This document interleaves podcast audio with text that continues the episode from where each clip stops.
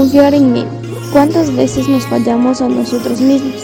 ¿Cuántas veces nos dejamos llevar y dominar por el miedo, las preocupaciones, los nervios, los sentimientos, las opiniones de los demás y nos prestamos atención a, lo que de verdad nos importa?